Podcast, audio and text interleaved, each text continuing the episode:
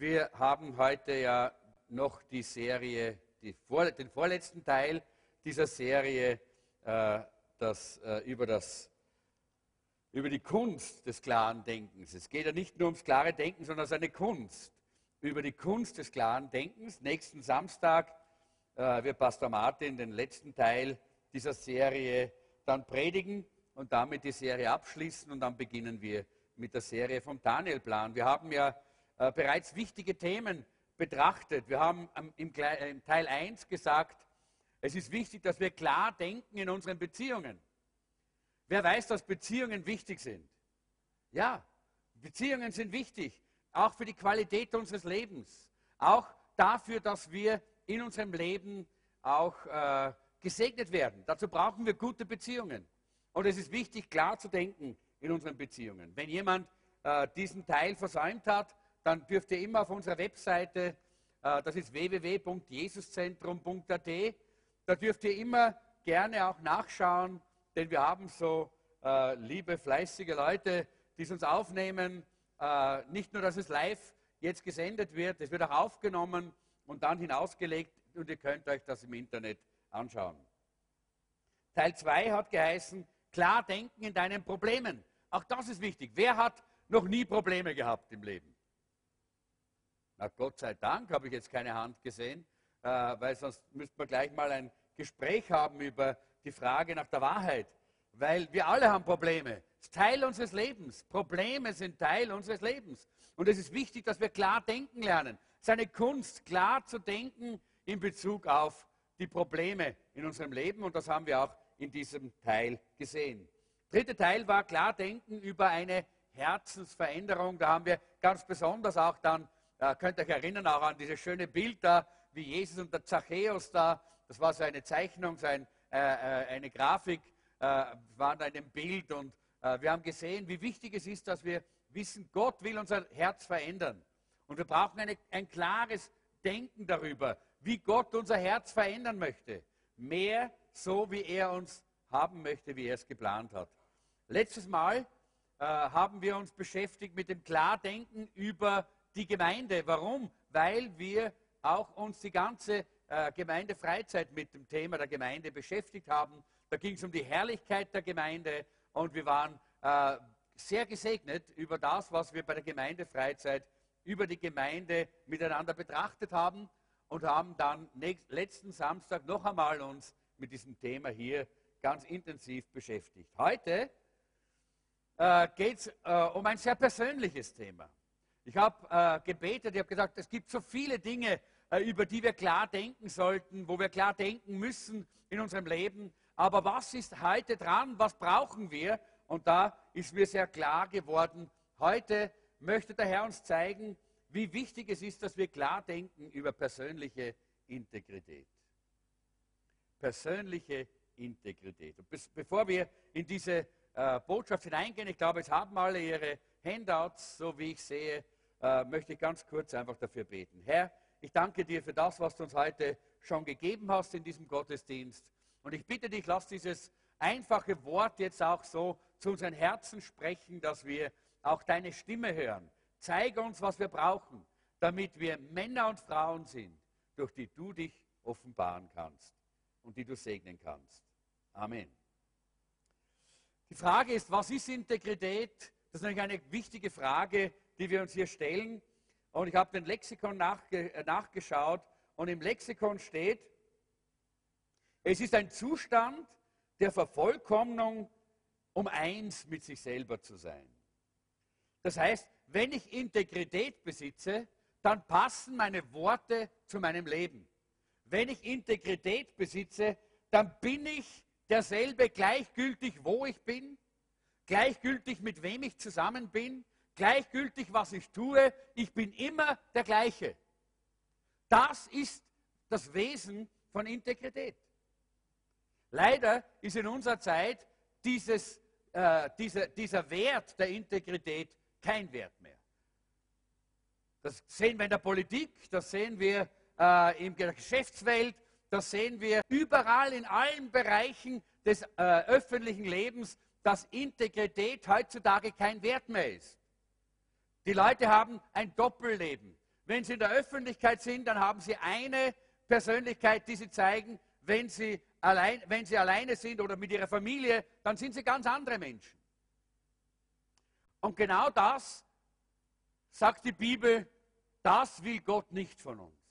Die Bibel sagt, Gott hat uns die Möglichkeit gegeben, durch seinen Heiligen Geist, durch das Erlösungswerk Jesu Christi am Kreuz von Golgatha, wo er alle Sünde und Schuld auf sich genommen hat. Wir müssen Schuld und Sünde nicht verstecken, irgendwo unter dem Teppich. Wir müssen nicht äh, einfach so tun, als wären wir vollkommen und hätten keine Fehler, hätten kein, äh, keine Schwachheiten. Wir müssen das nicht, weil Jesus Christus am Kreuz von Golgatha dafür gestorben ist, für jede Schwachheit, für jedes Versagen, für jede Sünde ist er am Kreuz gestorben. Und deshalb können wir ganz einfach annehmen, wer wir sind. Wir können es annehmen, so wie Gott uns gemacht hat und so wie leider auch die Sünde uns zugerichtet hat, nämlich, dass wir nicht im, noch nicht so im Ebenbild Jesus sind. Aber wir können Gott an uns arbeiten lassen. Wir können uns entscheiden, dass er an uns arbeitet, um uns in das Ebenbild Jesu zu verwandeln. Das ist die Integrität eines Christen. Das ist sehr wichtig.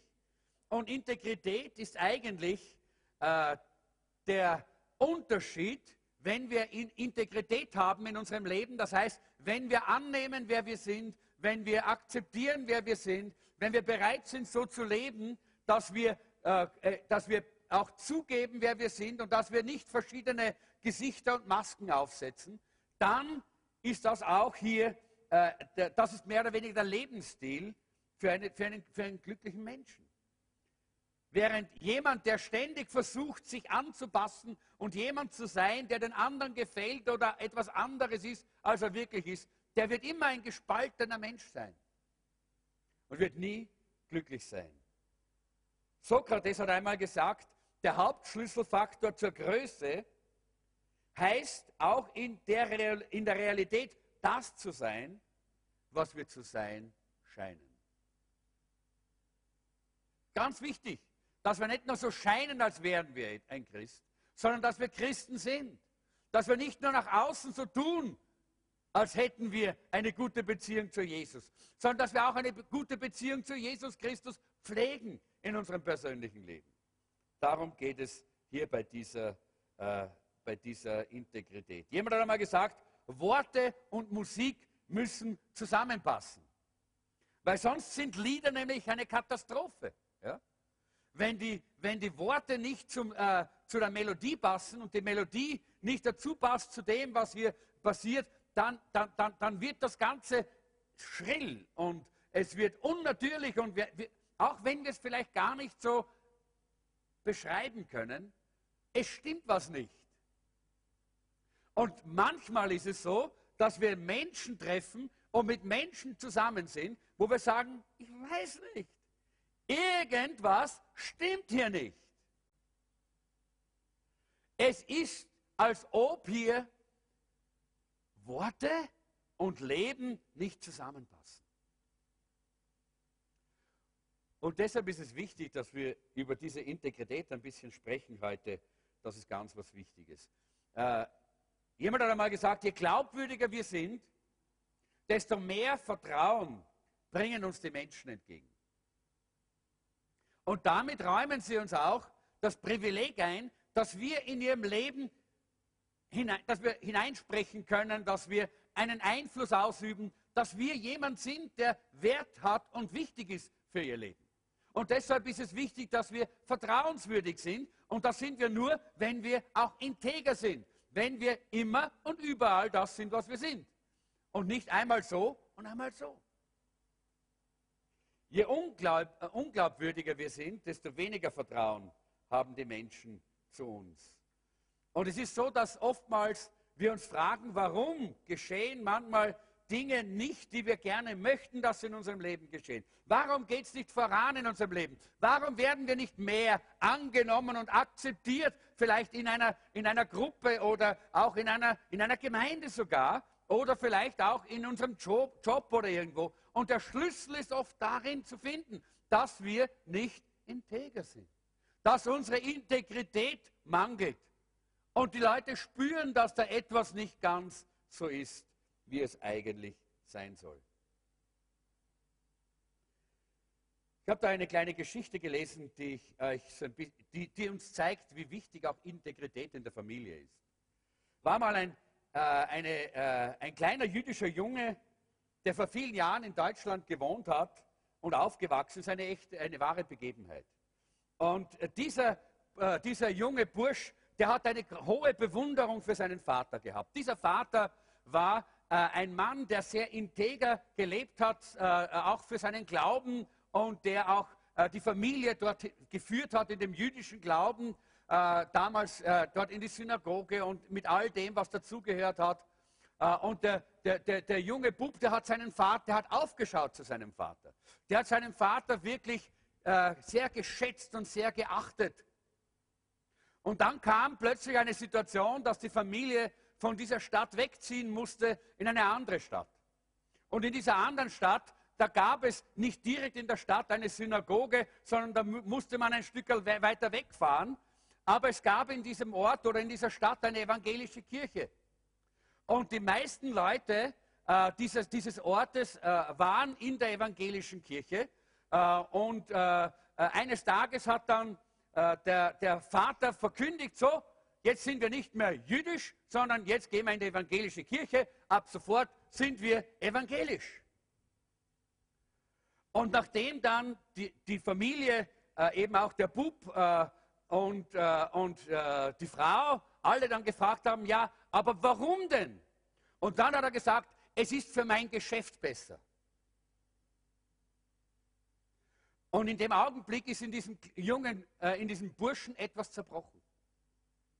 Und er ist damals bitter geworden.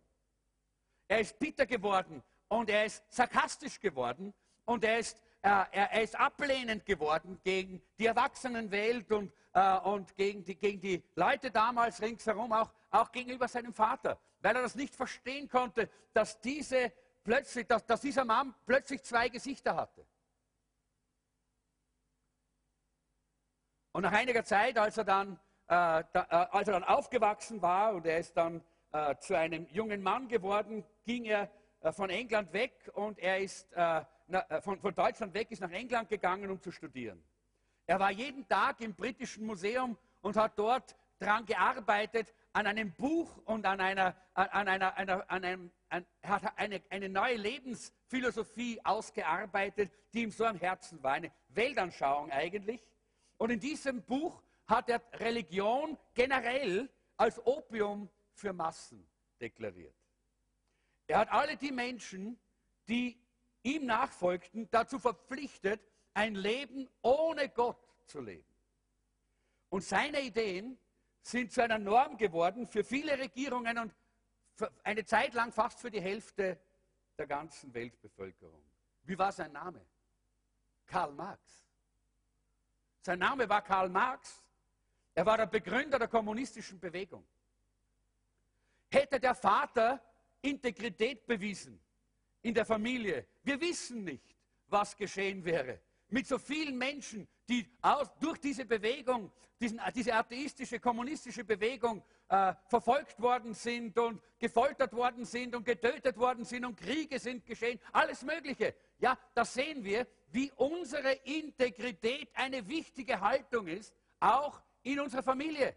Eltern, ein Appell an euch. Eure Kinder schauen euch an. Eure Kinder schauen, ob das, was ihr sagt, auch mit eurem Leben übereinstimmt. Und das ist sehr wichtig. Das beginnt nicht erst, wenn die Kinder älter sind, sondern eben schon früher. Integrität ist etwas anderes als Image, Leute. Das ist wichtig, dass wir das verstehen. Es ist etwas ganz anderes als ein Image. Viele Leute polieren ständig an ihrem Image aber dahinter ist keine Integrität.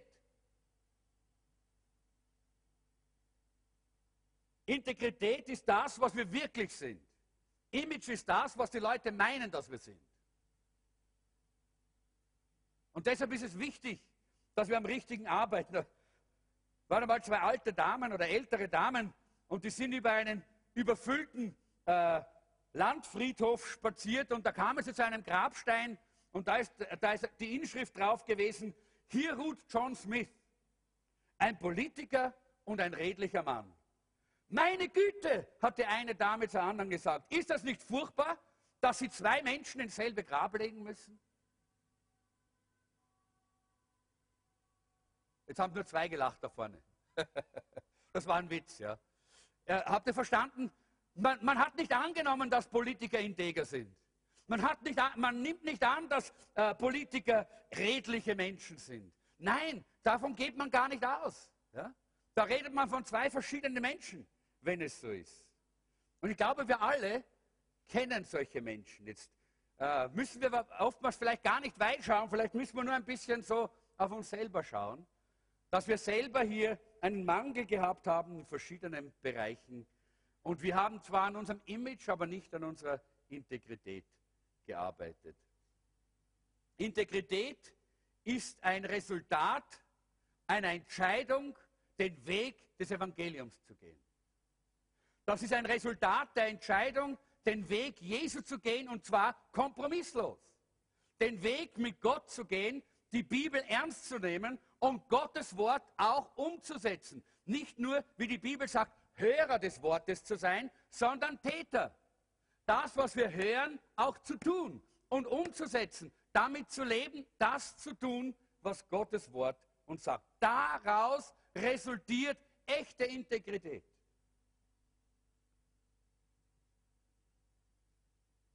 Billy Graham hat einmal gesagt, Integrität ist der Klebstoff, der unsere Art zu leben zusammenhält. Wir müssen konstant danach streben, unsere Integrität intakt zu halten. Geht der Wohlstand verloren, dann ist nichts verloren. Geht die Gesundheit verloren, dann ist etwas verloren. Geht der Charakter verloren, dann ist alles verloren. Billy Graham war ein weiser Mann. Und ich glaube, er hat die, die, die Sache sehr klar, sehr deutlich formuliert und die Sache eigentlich hier auf den Punkt gebracht. Aber, und das möchte ich vielleicht jetzt gleich sagen, das ist ja alles noch so ein bisschen die Einleitung, was Integrität wirklich ist. Und vielleicht sagst du schon jetzt, oh je, oh je, ich möchte am liebsten wieder zurückgehen. Ich möchte das Rad ein paar Jahre zurückdrehen oder zumindest ein paar Wochen. Äh, und ich möchte nochmal anfangen, weil ich merke, da sind Diskrepanzen in meinem Leben, aber wir können das Rad der Zeit nicht zurückdrehen. Aber eines können wir, und das ist das Wunderbare, dass uns, da, dass uns die Bibel immer wieder sagt. Jesus sagt, siehe, ich mache alles neu. Bei Gott gibt es immer einen Neuanfang. Halleluja. Du kannst heute einen neuen Start machen und du kannst von heute weg auf eine total neue Zukunft und ein neues Ziel zusteuern, das Integrität beinhaltet. Halleluja. Ist das nicht herrlich? Dazu hat Gott uns seinen Heiligen Geist gegeben. Dazu hat Gott uns sein Wort gegeben. Und damit wollen wir uns ja auch heute beschäftigen. Es gibt ja viele verschiedene Gebi Bereiche, in denen Integrität ganz besonders wichtig ist. Und Jesus spricht immer wieder davon. Und es gibt einige biblische Beispiele, die ich jetzt ein bisschen in unsere Mitte legen möchte. Da gibt es zum Beispiel de, äh, das Gebiet der Sexualität. Da braucht es Integrität auf diesem Gebiet. Äh, Jesus spricht auch sehr oft davon. Die Bibel zeigt uns Beispiele, wie wichtig es ist, auf diesem Gebiet integer zu sein. Warum? Weil gerade auf dem Gebiet der Sexualität, auf dem Gebiet äh, und auf dem Gebiet der Finanzen, dort greift uns der Feind ständig an und er möchte, dass wir dort ein Doppelleben leben und damit unsere Integrität verlieren und damit kein Werkzeug Gottes mehr sein können. Und wir haben hier einen jungen Mann in 1. Mose 39, äh, Verse 6 bis 12. Da haben wir einen jungen Mann und wir, ihr habt die Geschichte abgedruckt in euren, in euren Unterlagen. Wir haben es auch hier, hier oben äh, und wir werden uns hier äh, die Geschichte ein bisschen anschauen. Es heißt hier, er ließ nämlich dieser Mann, Josef, der junge Mann äh, aus, der, äh, aus einer jüdischen Familie, äh, aus der Familie Jakobs, wurde ja von seinen Brüdern, die böse waren auf ihn, wurde er in die Sklaverei verkauft und er kommt hier in das Haus des Potiphar. Dort in Ägypten, dieses Haus des Potiphar, der war ein ganz besonderer, ein Beamter, ein, ein höherer Beamter. Äh, und in, diesem in dieses Haus wird er als Sklave verkauft. Äh, und nun, jetzt ist der, der Josef dort in dem Haus und Gott segnet ihn. Und Gott segnet alles, was er tut, und dann sehen wir, was geschieht. Und das heißt, er, das ist der Potiphar, ließ seinen ganzen Besitz in Josefs Hand und kümmerte sich, wenn Josef da war, um nichts als nur um sein Essen. Also der, der Josef muss sehr integer gewesen sein. Ich habe vorher, bei, wie ich gesagt habe, was ist Integrität, habe ich gesagt, je mehr Integrität wir haben, desto mehr Vertrauen haben die Leute zu uns. Und desto mehr werden sie uns auch anvertrauen, weil sie wissen, sie können sich auf uns verlassen. Dieser Josef, der muss so integer gewesen sein, dass dieser äh, Potiphar, der ja ein total gottloser, fremder Mensch war, in einer fremden Kultur, in, äh, der, der ihn ja noch gar nicht lange gekannt hat, sofort wusste, dem kann ich vertrauen. Sofort wusste, auf den kann ich mich verlassen. Dem, was ich ihm gebe, das wird getan. Leute, das ist eigentlich das Bild, das wir abgeben sollten in dieser Welt als Männer und Frauen Gottes, als Menschen, die Jesus im Herzen haben. Wir müssen nicht erst jahrelang das Vertrauen der Leute gewinnen. Eigentlich, wo wir hinkommen, sollte unsere Integrität dermaßen sprechen, dermaßen leuchten, dass die Leute Vertrauen haben zu uns. So wie dieser Potiphar äh, zum Josef. Er hatte Vertrauen, er hat alles, alles in seine Hand gelegt. Nach einiger Zeit, und da sehen wir jetzt, wie wichtig Integrität ist. Nach einiger Zeit warf die Frau seines Herrn ihren Blick auf Josef und sagte, schlaf mit mir. Diese Frau, wir wissen jetzt gar nicht vom Alter hin und her, das ist jetzt gar nicht wichtig, aber diese Frau war ganz einfach geil auf den Josef. Die wollten im Bett haben. Ja? Die wollten mit ihm jetzt so richtig mal so Sex haben. Das heißt aber, er weigerte sich und entgegnete der Frau seines Herrn, du siehst doch, mein Herr kümmert sich, wenn ich da bin, um nichts im Haus. Alles, was ihm gehört, hat er mir anvertraut. Er ist in diesem Haus nicht größer als ich und er hat mir nichts vorenthalten, als nur dich. Denn du bist seine Frau. Wie könnte ich da ein so großes Unrecht begehen und gegen Gott sündigen? Leute, auch da sehen wir wieder, was Integrität bedeutet für einen Christen, für einen Menschen, der Jesus kennt, für einen Menschen, der mit Gott in Beziehung ist. Äh, Josef war mit Gott in Beziehung. Und deshalb hatte er diese integere Haltung. Der Josef hätte sagen können, der Josef war ein junger Mann. Ja? Der war ein junger Mann, vielleicht war er zu dem Zeitpunkt 18 oder 20 oder einfach, er war in der Blüte, in der Blüte seiner Kraft. Und er war ein junger Mann, voll mit Saft und auch Sexualität natürlich, klarerweise. Und er hätte sagen können, naja, mein lieber Gott, hättest mich nicht daher verkaufen lassen, oder? Ist ja deine Schuld, wenn da die geile Frau herumsitzt hier und ich bin auch da. Irgendwie, irgendwas muss ich doch auch davon haben. Ja? Das kann ja nicht alles nur so gegen mich sein. Es, bitteschön, jetzt habe ich die Sklaverei, jetzt habe ich die, die Verachtung meiner Brüder, jetzt habe ich all diesen ganzen Schmerz, diese ganze Entbehrung, all diese Schwierigkeiten habe ich erleben müssen. Na, ein bisschen Sex darf ich wohl noch haben, oder? Hätte er sagen können. Und Leute, manchmal ist es genau, was wir tun. Und das zeigt, dass wir nicht integer sind in unserem Herzen. Ja, okay, jetzt ist das Schiff gelaufen und das Schiff gelaufen und das Schiff gelaufen. Na gut, dann gönnen wir doch wenigstens, obwohl wir wissen, dass es falsch ist. Obwohl wir wissen, dass es nicht in Ordnung ist. Heißt das, es heißt einfach, dass wir in unserer Beziehung zu Gott nicht integer sind. Das heißt, Integrität bedeutet einfältiges Herz. Einfältiges Herz bedeutet ein Herz mit einer Falte, hat jemand einmal gesagt. Da hat nur eins Platz, nicht zwei. Und deshalb ist es wichtig, dass wir lernen von diesen Geschichten. Dieser Josef war so integer, dass das kein Thema war. Nicht einmal, ein, nicht einmal eine Diskussion mit ihr. Nicht einmal angefangen zu sagen, naja, pass auf mal, eigentlich weiß ich ja, sollte nicht, aber lass uns mal drüber, lass uns mal hinsetzen, einen Kaffee trinken und drüber reden. Äh, vielleicht gibt es einen Weg. Ne? Auch das ist nicht Integrität. Wenn wir wissen, was richtig ist und Wege suchen, um doch das zu tun, was nicht richtig ist.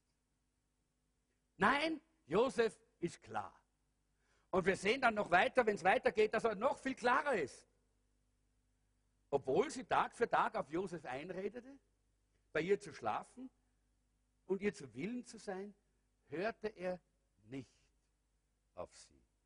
An einem solchen Tag kam er ins Haus, um seiner Arbeit nachzugehen. Niemand vom Hausgesinde war anwesend. Da packte sie an, ihn, an seinem Gewand und sagte, schlaf mit mir. Niemand war da. Niemand hätte es gesehen. Niemand hätte es gewusst. Nichts wäre irgendjemandem aufgefallen. Aber er ist integer. Bei ihm ist es klar, wo immer er ist, in welcher Situation er auch immer ist, was auch immer auf ihn zukommt, seine Entscheidung steht fest. Ich sündige nicht gegen Gott und ich sündige nicht gegen meinen Arbeitgeber. Nein, das tue ich. Leute, da kann man so viel lernen über Integrität. Und wisst ihr, wenn der Josef nicht vorher diese Entscheidung rechtzeitig getroffen hätte, und ich glaube, das hat er schon getroffen, wie er dort unten im Brunnen war. Dieser Josef ist von seinen Brüdern, ja, für die die Geschichte nicht kennen, zuerst einmal in einen Brunnen geworfen worden. Sie haben ihn einfach gehasst. Sie wollten ihn einfach weghaben. Sie haben ihn in einen Brunnen geworfen, bevor sie ihn verkauft haben. Und dort unten in diesem Brunnen, da hat dieser Josef seine Grundentscheidung getroffen. Die Grundentscheidung war, ich gehe mit Gott, komm was wolle. Ich bleibe bei Gott, komme was da wolle. Und diese Grundsatzentscheidung hat, hat dann auch gehalten in dem Augenblick, wo diese so schwierige und so massive Verführung da war, Versuchung da war. Wir alle, und nicht nur die Männer, auch die Frauen, können sich das deutlich emotional vorstellen, was für eine massive Entscheidung das gebraucht hat. Nicht mit dieser hübschen, reichen, tollen, geilen Frau im Bett zu liegen. Leute, das war eine massive Entscheidung, die er getroffen hat und zu der er gestanden ist. Das ist Integrität. Nicht dann mit dem Wind zu gehen, wenn der Wind stärker wird und sagen, was kann ich denn schon machen? Ich bin ja eigentlich nicht schuld. Schuld ist ja Gott letztlich, weil er mich da hergebracht hat, oder? Oder Schuld sind die anderen, weil es alle nicht da waren und uns alleine lassen haben, oder? Plötzlich finden wir alle möglichen Entschuldigungen. Das ist ein Zeichen dafür, dass wir nicht integer sind. Integrität sagt, ja, ich weiß, ich kenne Versuchung, ich weiß um Anfechtung, ich weiß um Verführung, ich weiß, diese Dinge kommen auf mich zu, aber ich entscheide mich, Herr, ich will auf dem Gebiet der Sexualität klar, rein, sauber sein. Und wir haben eine Zeit, in der wir uns befinden, die gar nicht einfach ist. Denn wir wissen, die Übererotisierung von Plakat und Werbung, von Zahnpasta-Werbung bis zu Schnürsenkel-Werbung, alles ist mit Nacktheit, alles ist mit Erotik äh, behaftet. Wir wissen, was davon ausgeht. Und in unserer Zeit zu sagen, nein, ich bleibe dabei. Gott hat uns reingemacht. Jesus hat durch sein Blut uns gereinigt. Und wir halten unsere Ehe rein und wir halten unser Leben rein. Es gibt keinen Sex außerhalb der Ehe. Das sagt die Bibel ja sehr klar und sehr deutlich. Da können wir jetzt lang diskutieren. Ja, können wir, diskutieren wir nur. Aber du wirst gleich sehen, die Bibel hat recht. Die Bibel hat recht. Auch die ganze Erfahrung der Welt und der, der Gesellschaftsgeschichte zeigt uns, dass die Bibel recht hat. Die Gesundheit liegt dort, und da sind wir schon fast im Daniel-Plan, die Gesundheit liegt dort, wo wir Gottes Wort gehorchen. Dort ist die seelische Gesundheit. Dort ist die geistige und geistliche Gesundheit und die körperliche Gesundheit. Und damit auch eigentlich die emotionale Gesundheit auf dem Gebiet der Sexualität. Und Josef hat das nicht bereut. Ja, klar. Er ist dann wieder ins Gefängnis geworfen worden, weil die Frau war nicht. Ich kann nicht die ganze Josef-Geschichte erzählen. Aber eines sage ich euch. Gott hat seine Integrität dermaßen bestätigt. Wir alle wissen, wo der Josef dann hingekommen ist, oder? Er wurde der zweite nach dem Pharao, das größte Reich der damaligen Zeit. Er war ein mächtiger Mann. Er hat eine, ein, einen gewaltigen Einfluss bekommen. Warum? Integrität bringt Einfluss. Wenn du sagst, ich habe keinen Einfluss, dann jammere nicht über die anderen. Wenn du sagst, niemand will mich, niemand kann mich, niemand lässt mich, dann jammere nicht über die anderen, sondern dann werde mal integer. Dann schau mal dein Leben an, ob Integrität ein Teil deines Lebens ist. Und gerade auch auf diesem Gebiet der Sexualität. Das ist ein ganz wichtiges äh, Gebiet. Das zweite Gebiet, das wir hier sehen, das ist der Hiob. Ich möchte das nur streifen, so ein bisschen, diese Dinge. Das ist unsere Integrität in unserer Beziehung zu Gott im Leid. Wer kennt Leid? Wer kennt Leid? Komm, hebt mal die Hände, wenn ihr wirklich Leid kennt. Es müsste eigentlich jeder, oder? Jeder müsste Leid kennen, wenn er nicht ein Herz von Stein hat. Weil Leid ist ein Teil dieser sündigen Welt, dieser Welt, die durch den Sündenfall äh, unter, auch unter die Herrschaft und die Knechtschaft des Satans und der dämonischen Mächte gekommen ist, die Leid verursachen. Überall, an allen Ecken und Enden verursachen sie Leid. Wir schauen uns das Fernsehen an und wir sehen Leid, oder? Die Nachrichten. Wir hören, wir lesen die Zeitung und wir sehen Leid. Überall ist Leid. Und, wir und, und dieses Leid drängt auch in unser eigenes Leben hinein. Es gibt auch Leid in unserem Leben, in unserer Familie. Manchmal in unserem ganz ureigensten persönlichen Leben, in der Entwicklung von jungen Leuten, da gibt es Leid. Und hier haben wir einen Mann, diesen Hiob. Wir haben gerade eben in der, in der Jahresbibel, hat das Buch gelesen vor kurzem das Buch Hiob, und darum passt das so gut. Dass dieser Hiob, der hat Leid erlebt. Ich weiß nicht, ob jemand von euch so viel Leid erlebt hat wie er. Und wir sehen hier, wie er beginnt. Das heißt hier, wir lesen Hiob 1, 1 bis 5.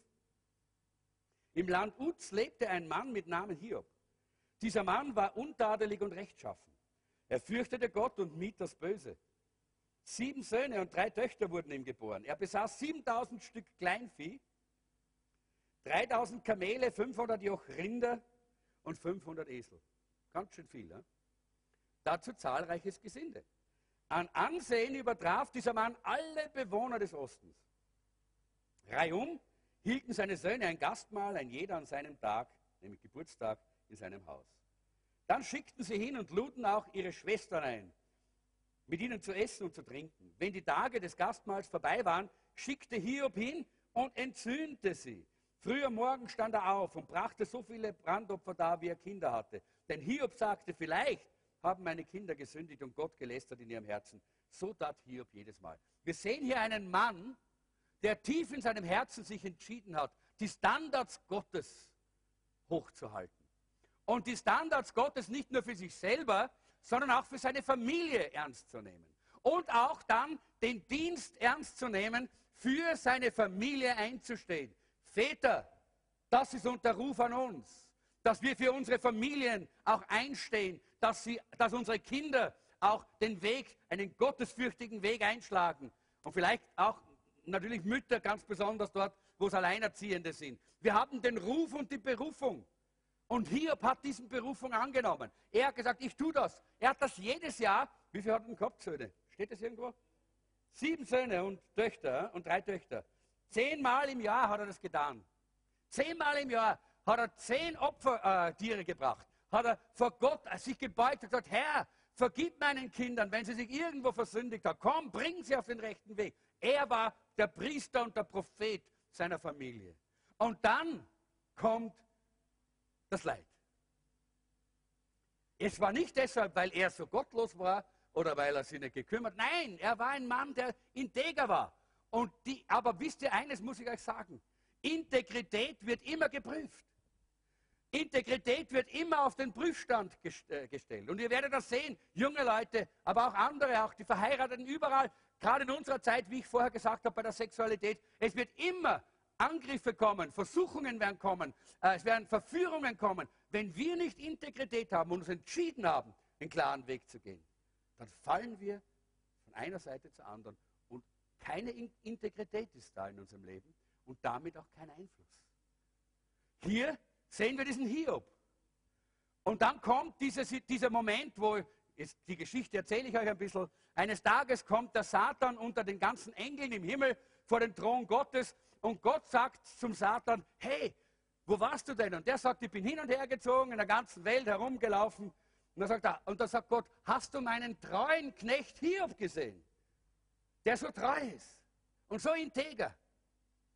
Und dann sagt der Satan, naja, ein Wunder? Ist das ein Wunder? Du segnest ihn und segnest ihn und segnest ihn und segnest ihn. Klar, dass er integer ist. Klar, dass er, dass er, äh, dass er, dass er gottesfürchtig ist und dass er, dass er äh, dir nachfolgt und treu ist. Aber nimm ihm nur weg, was er hat. Und du wirst sehen, weg ist er. Satan hat nicht an Integrität gedacht. Warum nicht? Weil er nicht integer war, vom Anfang weg. Wir lesen in der Bibel, er war der Lichtengel, der Luzifer, nach außen hin ein wunderbarer Lichtengel mit Lobpreis und Liedern und allem möglichen drum und dran, aber tief im Herzen Rebellion. Er wollte sich über Gott setzen, heißt es. Das heißt, er war nicht integer. Er hat das nicht vom Anfang weg hinausgelassen, sondern er hat das in sich verborgen. Er hat ein Doppelleben geführt. So lange, bis es offenbar geworden ist, weil Gott das immer prüft. Gott prüft unser Leben, Gott prüft unsere Integrität. Und wenn keine Integrität da ist, dann kommt das auch zum Licht. Halleluja. Gott ist gnädig und er schenkt Vergebung. Das ist das Wunderbare und er schenkt einen Neuanfang. Und weißt du, das ist der Grund, warum Gott heute zu uns redet über das. Er möchte, dass wir einen Neuanfang machen und in die Zukunft als integre Männer und Frauen Gottes gehen, die Gott gebrauchen kann, die Vertrauen in der Welt haben, die Vertrauen untereinander haben, die Einfluss ausüben und die stehen bleiben, auch im Leid und in der Not. Der Satan hat nicht geglaubt an Integrität. Er hat das nicht selber nicht gekannt. Der, Satan weiß gar nicht, was Integrität ist. Und so sagt Gott zu ihm, okay, geh. Du kannst ihm alles nehmen, nur ihn selber darfst du nicht angreifen. Und was passiert, ihr kennt dann, darum, gibt es ja auch den Ausdruck Hiobsbotschaft, nicht? Das ist ja ein, äh, ein, Ausdruck, der daraus gekommen ist. Was ist passiert? Plötzlich, Wom, Gewitter und die, die, äh, das Vieh wird getötet durch einen Hagel. Dann kommen, dann kommen irgendwelche feindliche Stämme und rauben die anderen und töten alle. Und es eine, eine Botschaft nach der anderen kommt, das ist kaputt, das ist weg, nichts mehr hast dort, da ist alles weg und plötzlich noch ein Gewitter und das Haus, in dem seine Kinder sind, stürzt zusammen und alle Kinder sind tot. All das wird ihm an einem Tag wird ihm das gemeldet. Er hat nichts mehr, auch seine Kinder sind tot. Und Hiob, er kniet sich nieder und er sagt, der Herr hat es gegeben und der Herr hat es genommen, der Name des Herrn sei gepriesen. Und da gibt es eine nette Person in seiner, weiß nicht, ob sie so nett war, in seiner, in seiner Familie, das ist seine Ehefrau, äh, die weiß nicht, was Integrität ist. Die hat das noch nicht gelernt. Ich hoffe, dass, nach, dass sie es nachher gehabt hat, weil sie hat ihm auch noch dann wieder Kinder geboren. Also muss es, muss es geschafft haben in der Zeit, muss sie Integrität gelernt haben. Aber zu dem Zeitpunkt sagt sie, bist du deppert? So was, schau mal, was da alles passiert. Was ist denn das für ein Gott? Und du willst immer noch bei diesem Gott sein? Jetzt schwöre ihm ab, fluche diesem Gott und lass ihn hinter dir. Und habe gesagt, no, no, no, no, no. Liebe Frau, shut up, würde man im Englischen sagen. Halt's Maul, sagt man halt auf Österreichisch. Nicht? Du verstehst es nicht. Wir haben das Gute aus seiner Hand empfangen. Warum sollten wir nicht auch das Böse aus seiner Hand nehmen. Oder das, was nicht so gut ist. Etwas, was unser Leben vielleicht jetzt nicht gerade so segnet. Warum sollten wir nicht auch dazu sagen, okay Gott, wenn das auch so passiert, ich preise dich trotzdem. Die Frau hat das nicht verstanden, aber der Hiob ist dabei geblieben. Jetzt müssten wir die ganze Hiob-Geschichte, das ganze Buch durchgehen, das tun wir nicht. In all dem ja, ist dann natürlich dann passiert, dass dann der Satan nochmal gekommen ist, hat dann auch seinen Körper angegriffen, seine Gesundheit kaputt gemacht, Er war einer der, er war einer der kränksten und der leidendsten Menschen auf der ganzen Welt. Der, da, der ist nur mehr dort gesessen und hat nur mehr gelitten und Schmerzen gehabt und äh, hat, es war furchtbar, unheilbar. Aber immer, in der ganzen Zeit, immer ist er integer geblieben. Immer ist es klar gewesen, dass er auf der Seite Gottes bleibt. Ja, er hat vielleicht das ein oder andere Mal auch einmal äh, Fragen gehabt gegenüber Gott und vielleicht einmal gesagt, Herr, warum denn, warum denn? Das dürfen wir Gott, das hält Gott aus. Aber er hat nie seine positive Haltung zu Gott verloren. Er hat nie Gott abgesagt. Er ist immer dabei geblieben. Und am Ende, als alles dann äh, zu, äh, in, in, dieser ganzen Geschichte zu Ende geht, im Buch Hiob, lest das selber mal, dann, dann sagt er, ich habe von dir früher nur vom Hörensagen äh, vernommen. Jetzt habe ich dich von Angesicht gesehen. Leute, hu,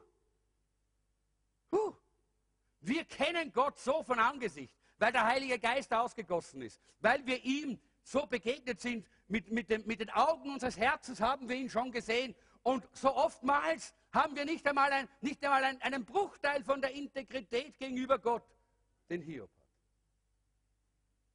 Sobald irgendwas kommt, was nicht so gut ist, uh, sind wir schon dahin. Und dann jammern wir und dann schimpfen wir und alles Mögliche. Ja? Und dann ist Gott schuld und dann sind die anderen, äh, die, die anderen in der Gemeinde schuld und die Gemeinde ist sowieso immer schuld, klarerweise, weil sie auch ein Teil Gottes ist, ist ja der Leib Christi. Versteht ihr? Da kann man lernen. Integrität auf dem Gebiet unserer Beziehung zu Gott im Leid. Jetzt möchte ich die anderen Dinge ein bisschen überspringen. Schreibt euch das dazu, zu Psalm 15, 1 bis 5. Das heißt, da werden wir vielleicht dann, ich weiß nicht, ob wir das noch schaffen jetzt, merke ich, ja. Die Zeit ist ja enorm vergangen schon. Aber ich möchte ganz kurz eben auch über den zweiten so wichtigen Bereich reden, über Integrität in unseren Finanzen. Das sind die zwei großen Blöcke, die uns die Bibel immer wieder zeigt. Sexualität und Finanzen, wo der Feind immer wieder angreift. Aber hier haben wir dazwischen noch im Psalm 15, 1 bis 5, äh, das, äh, äh, diese Integrität darin, Versprechen zu halten. Nicht? Und dann heißt es am, in, äh, am Ende dieses Verses, heißt es, der sein Geld nicht auf Wucher ausleiht und nicht zum Nachteil des Schuldlosen Bestechung annimmt. Klare Haltung zum Geld. Das könnt ihr euch dazu schreiben als Teil, die, was hier Teil unserer Integrität sein muss. Das nächste ist Integrität in Bezug auf die Wahrheit, eben keine Lügen, auch nicht Halbwahrheiten verbreiten, sondern Psalm 24, 3 bis 4, der reine Her Hände hat und ein lauteres Herz, der nicht betrügt und keine Meinheit schuld. Integrität in Bezug auf die Wahrheit, auch wenn es einmal uns was kostet, auch wenn es für uns zum Nachteil ist, trotzdem die Wahrheit zu sagen. Leute, das ist die Integrität, die Jesus gehabt hat. Jesus hat nie gelogen, in, keiner, in keinem einzigen Zusammenhang. Und wenn wir sein wollen wie Jesus als Christen, dann gehört das auch dazu, zur Wahrheit zu stehen. Ganz gleich, was es auch bedeutet und an Konsequenzen hat. Wir haben Römer 5, 3 bis 5, 4, wieder, da geht es wieder um Leid, um Bedrängnis, Integrität in dieser Bedrängnis, und dann Titus 1, 5 bis 9, Integrität in unserem Lebensstil, da geht es um Leiterschaft. Äh, es gibt immer wieder Leute, die sagen, warum kann ich nicht Leiter in der Gemeinde sein? Äh, manchmal äh, müsste man ihnen ganz einfach einen Spiegel vor die Augen halten oder vielleicht mal mit der Kamera zwei, drei Tage mit ihnen mitgehen und es ihnen vorspielen, dann würden sie es verstehen. Denn hier ist klar, da braucht es einfach ein gewisses Maß an Integrität. Leute, Gott verlangt ja nicht, dass wir vollkommen sind. Aber Gott möchte, dass wir ein gewisses Maß an Integrität haben. Dass wir sagen, es liegt uns am Herzen. Wir möchten das. Wir streben danach. Uns ist es ein Anliegen, dass unser Leben transparent ist und dass das, was nach außen kommt, genauso ist wie das, was innen ist. Ja? Und dass wir nicht im Verborgenen ein, ein Doppelleben leben gegenüber dem, was wir in der Öffentlichkeit leben. Jemand hat mal gesagt, das, was du bist, wenn niemand da ist, wenn du ganz alleine bist, das bist du wirklich. Soll ich nochmal sagen? Das, was du bist und was du tust und wie du dich benimmst und wie du dich entscheidest, wenn du ganz alleine bist und niemand sieht dich und niemand kennt dich und niemand wird das jemals erfahren, Das bist du wirklich. Das bist du wirklich. Paulus war mal in der Situation, jetzt äh, glaube ich, ist das auch ein wichtiger Punkt. Er ist, äh, von, er ist nach Athen gekommen. Er ist von Thessaloniki nach, äh, nach Athen, ist er selber zu Fuß gegangen und hat, er hat seine, seine Jünger, sein Team mit dem Boot woanders hingeschickt, die sollten nachkommen. Und er ist zu Fuß gegangen und kam dann alleine nach Athen. Da war noch niemand von seinen Leuten, niemand hat ihn gekannt. Er war vollkommen unbekannt. Er war in Athen ein, ja, man kann sagen, so ein richtig, äh, da, da, jetzt hätte er, das war die Gelegenheit. Jetzt hätte er sagen können, bah, super, jetzt lasse ich die Sau raus. Ja? Niemand kennt mich, niemand weiß was. Äh, äh, damals gab es noch nicht einmal Kameras und es gab auch damals noch nicht die Gefahr, dass jemand im Internet vielleicht mit dem Handy was filmt und dann auf Facebook stellt. Das gab es nicht. Ja? Er hatte alle Freiheiten dort. Er hätte sagen können, jetzt lasse ich mal so richtig, ja, jetzt, jetzt, jetzt lasse ich was so richtig gut gehen, tue ich alles. Aber wisst ihr, Paulus war integer. Er hat das getan, was er wirklich am, am liebsten getan hat, am meisten machen wollte. Das, was in seinem Herzen war, das war immer draußen auch äh, in seinem Leben. Nämlich, er ist auf den Areopag gegangen und hat den Menschen von Jesus gepredigt. Halleluja. Leute, verstehen wir das? Das ist Integrität. Da, wo niemand uns sieht, wo, wo wir ganz alleine sind. Äh, da ist dann oftmals die Gefahr, dass man sagt, naja, jetzt, aber jetzt schaue ich mir mal einen Film an, den weiß eh niemand, dass mir den anschaue. Ja. Oder jetzt gehe ich mal da in diese Spelunke, wo sieht eh niemand, kennt mir eh niemand. Ja.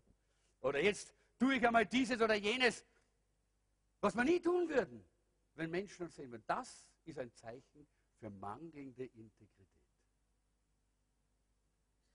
Und wenn das in deinem Leben so ist, dann ist es jetzt kein Malheur und keine Katastrophe.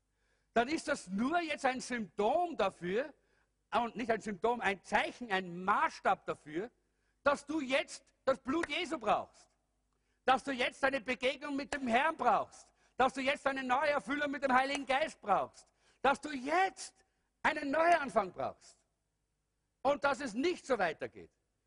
Denn dann wirst du sehen, wird plötzlich dein Leben einen neuen Einfluss haben dann wirst du nicht nur ein Image haben, wo die Leute sagen, bah, ja, ist ein klasser Kerl, bah, ja, die kann das gut, ja, super, schau mal, die ist doch ein, ein super, äh, äh, was ich, was Künstler oder Dings oder dieses oder jenes und ah, äh, äh, äh klasse, klasse Kommunikation oder so. Nein, sondern die Leute werden sehen, deine Persönlichkeit ist integer. Durch und durch von Jesus durchdrungen. Durch und durch vom Heiligen Geist erfasst. Das ist es, was. Ich, Leute, ich bin auch noch nicht dort, ja aber ich sehne mich danach. Ich bin dort, wie die, wie die Joyce Meyer immer sagt, ich bin nicht mehr dort, wo ich einmal war. Ich bin, noch, ich bin noch nicht dort, wo ich gerne sein möchte, aber preis dem Herrn, ich bin nicht mehr dort, wo ich einmal war. Das ist der Weg der Integrität auch. Wenn du das sagen kannst, dass sich in deinem Leben etwas bewegt in diese Richtung, dass etwas geschieht, dann bist du auf dem Weg zu, einem, zu einer integren Person und Persönlichkeit zu werden die Einfluss hat, die von Gott gebraucht wird, die gesegnet wird, die Vertrauen hat und Vertrauen bekommt von anderen.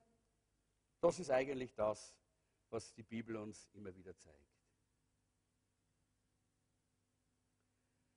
Puh, das braucht fast nur Predigt für das, glaube ich. Weil der zweite Punkt ist eigentlich der erste Punkt. Das ist nämlich die Integrität klar, äh, in diesem Bereich. Ich habe ein bisschen über die Sexualität gesprochen. Eigentlich wäre das eine eigene, ein eigenes Thema. Wäre ja interessant, auch einmal ein bisschen näher da reinzugehen. In unserer Zeit besonders. Vielleicht ergibt sich das ein anderes Mal oder in einem Seminar äh, Zusammenhang. Aber heute wollte ich eigentlich auch sprechen über Klardenken über deine Finanzen. Klardenken über deine Finanzen, das ist Integrität. Ja? Dass wir in unseren Finanzen Integrität haben, dass wir mit Geld richtig umgehen. Es ist interessant nämlich, dass die Bibel so viel darüber redet, nämlich zeigt, uns zeigt, dass gerade auf dem Gebiet auch ein Prüfstein ist. Jesus sagt in Lukas 16,11, wenn ihr bei weltlichem Besitz nicht vertrauenswürdig seid, wer wird euch die wahren Reichtümer des Himmels verwalten lassen? Leute, das ist so wichtig. Das ist ein Schlüssel, das ist ein, ein Prüfstein für unser geistliches Leben, ein Prüfstein für unsere Integrität. Es gibt mehr Ehescheidungen wegen Finanzen als wegen Ehebruch. 51 Prozent aller Ehescheidungen sind wegen finanzieller Spannungen in der Ehe gekommen. Wenn du viel Geld verdienst, und ich sage das jetzt ganz krass, dann ist es kein, keine Garantie, dass es dich glücklich macht und auch keine Garantie, dass du damit dein Leben gut führen kannst. Weil um Geld richtig zu verwalten, braucht es Integrität und Weisheit von Gott.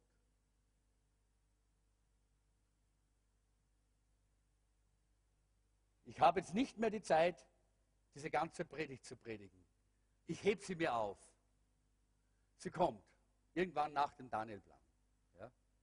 Weil ich glaube, dass es wichtig ist, gerade auf diesem Gebiet, wenn Jesus sagt, dass unsere Stellung zum Geld und zum weltlichen Besitz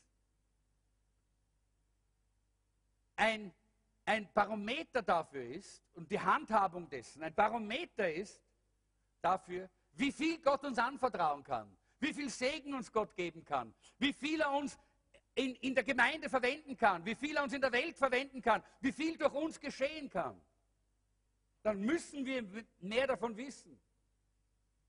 Und der weiseste Mann dieser Welt war auch der reichste Mann dieser Welt, nämlich Salomo.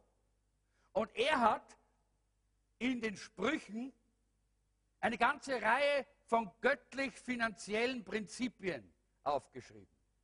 Und statt dass ich jetzt darüber predige, kriegt er eine Hausaufgabe. Lest das Buch der Sprüche.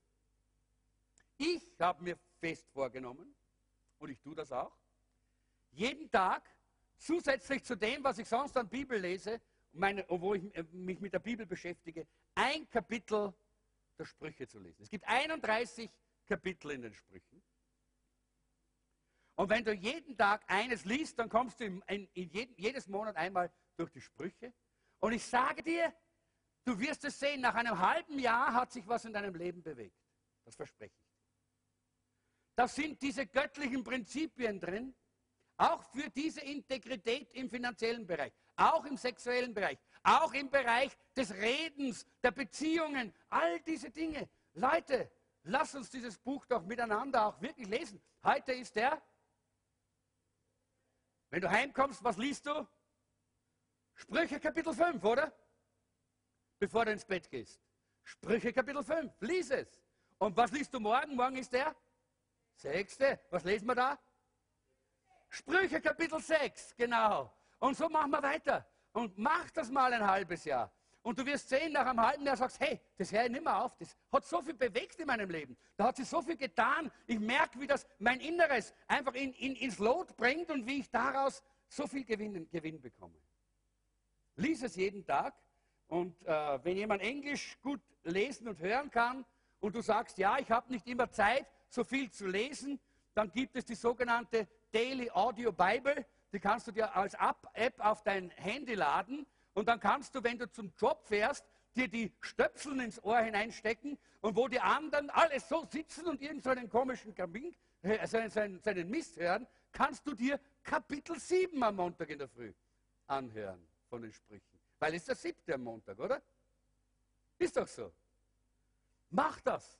Fang mal an damit und du wirst sehen, wie das dein Leben beeinflusst. Und ich möchte hier einfach abschließen, weil das, damit, äh, ich schließe damit ab, dass in diesen, in diesen ganzen, in diesen Sprüchen, und vielleicht findest du sie raus, wenn du selber deine Unterlagen hast, jetzt hat jeder die Unterlagen, nimm die mit dazu, wenn du diese Kapitel liest, dann wirst du nämlich sehen, es gibt hier so etwas wie Gottes Fünfkampf in den Sprüchen. Das heißt, wisst ihr, was Fünfkampf ist? Das ist eine olympische Disziplin. Was muss man da machen? Radfahren, Schwimmen, äh, Laufen, äh, naja, äh, fünf Sachen muss man machen jedenfalls. Äh, und hier gibt es fünf Dinge und die habt ihr in euren Unterlagen. Die könnt ihr euch selber mal anschauen in dieser Zeit.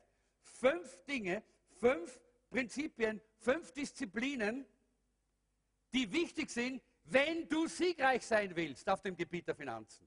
wenn du möchtest, dass deine Finanzen gesegnet sind, wenn du Integrität in, Finanz, in deinem Finanzbereich haben möchtest.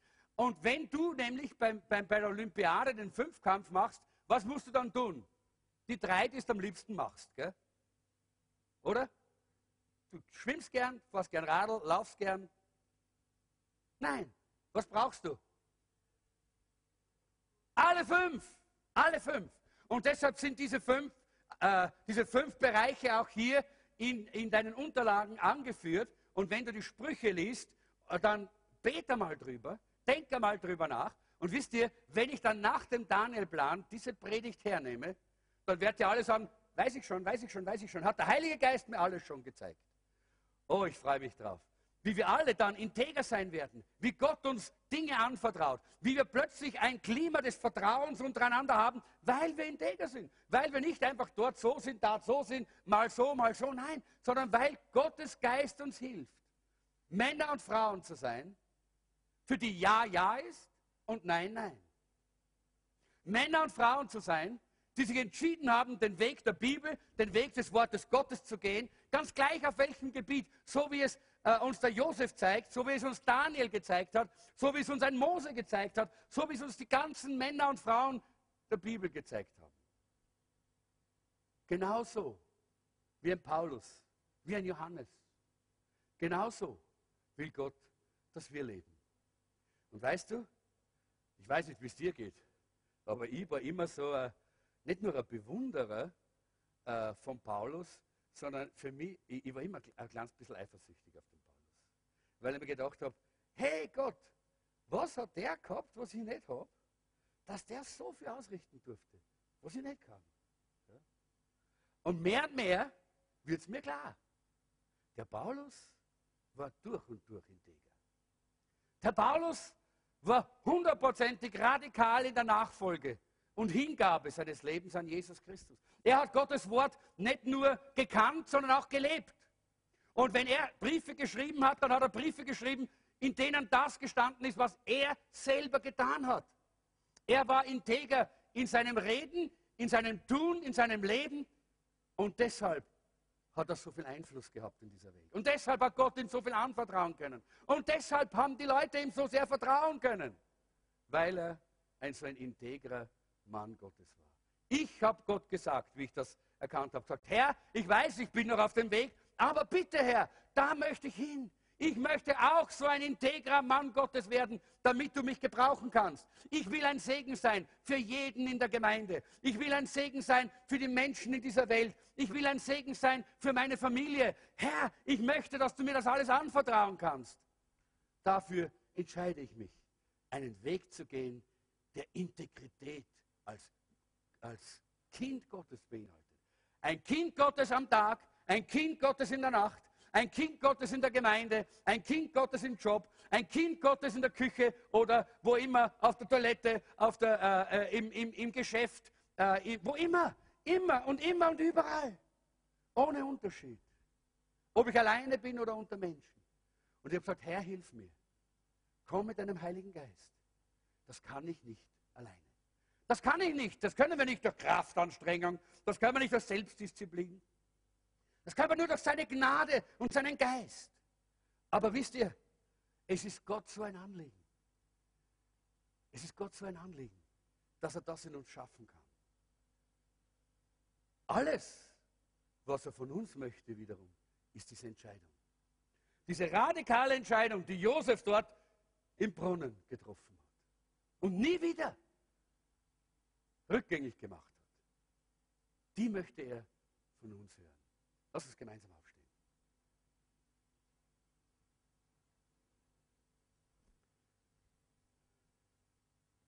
Ich möchte jetzt nicht zu einer emotionalen Entscheidung oder so etwas aufrufen, aber doch möchte ich einladen, denn das liegt mir immer so am Herzen, dass Menschen eine, eine Chance und eine Gelegenheit haben, auf das Wort zu reagieren, auf das Wort einzugehen. Und wenn Gott uns heute so deutlich und so stark dieses Wunder der göttlichen Integrität, dass er durch den Heiligen Geist und seine göttliche Gnade in unserem Leben verwirklicht, wenn wir nur Ja sagen, wenn wir uns nur entscheiden. Wenn er uns das heute so vorgelegt hat, dann sagt er heute auch, willst du das? Möchtest du heute diesen Neuanfang? Schau nicht zurück und sag, ah, da habe ich dort, das habe ich nicht geschafft und da habe ich es nicht geschafft. Schau nicht zurück. Das ist vorbei, das kannst du nicht mehr ändern. Aber heute ist der Tag des Heils. Jetzt, jetzt kannst du einen Neuanfang beginnen. Und wenn du sagst, ja, ich möchte das, ich sage ja zu diesem Angebot Gottes, dann lade ich dich einfach ein, komm nach vorne. Ich glaube, das ist immer gut. Wisst ihr warum? Ich, immer, ich weiß immer, dass Entscheidungen immer Schritte sind. Jetzt sind es nicht immer Schritte im körperlichen Bereich, sondern meistens Schritte in unserem Herzen. Aber ich habe im Laufe meines Lebens und Dienstes erlebt, dass es gut ist, wenn wir mit unserem Körper auch das demonstrieren und tun und damit einen Schritt setzen, was in unserem Herzen entschieden wird. Wenn du sagst, ich will mich entscheiden, sag, ja Herr, ich will jetzt. Heute fange ich an. Herr, diese Integrität will ich. Komm mit deinem Geist. Komm, lass deine Gnade in mir wirken, dass ich auch so ein integrer Mensch werde, so wie Josef, so wie Paulus, so wie da, da, Daniel, so wie David. Ja, das heißt nicht, dass wir nicht mehr fehl, irgendwann einmal auch Fehler machen können. Hat David auch gemacht. Das ist, darum geht es nicht. Aber es geht darum, dass wir verfügbar sind. Und Gott kann uns gebrauchen, kann an uns arbeiten.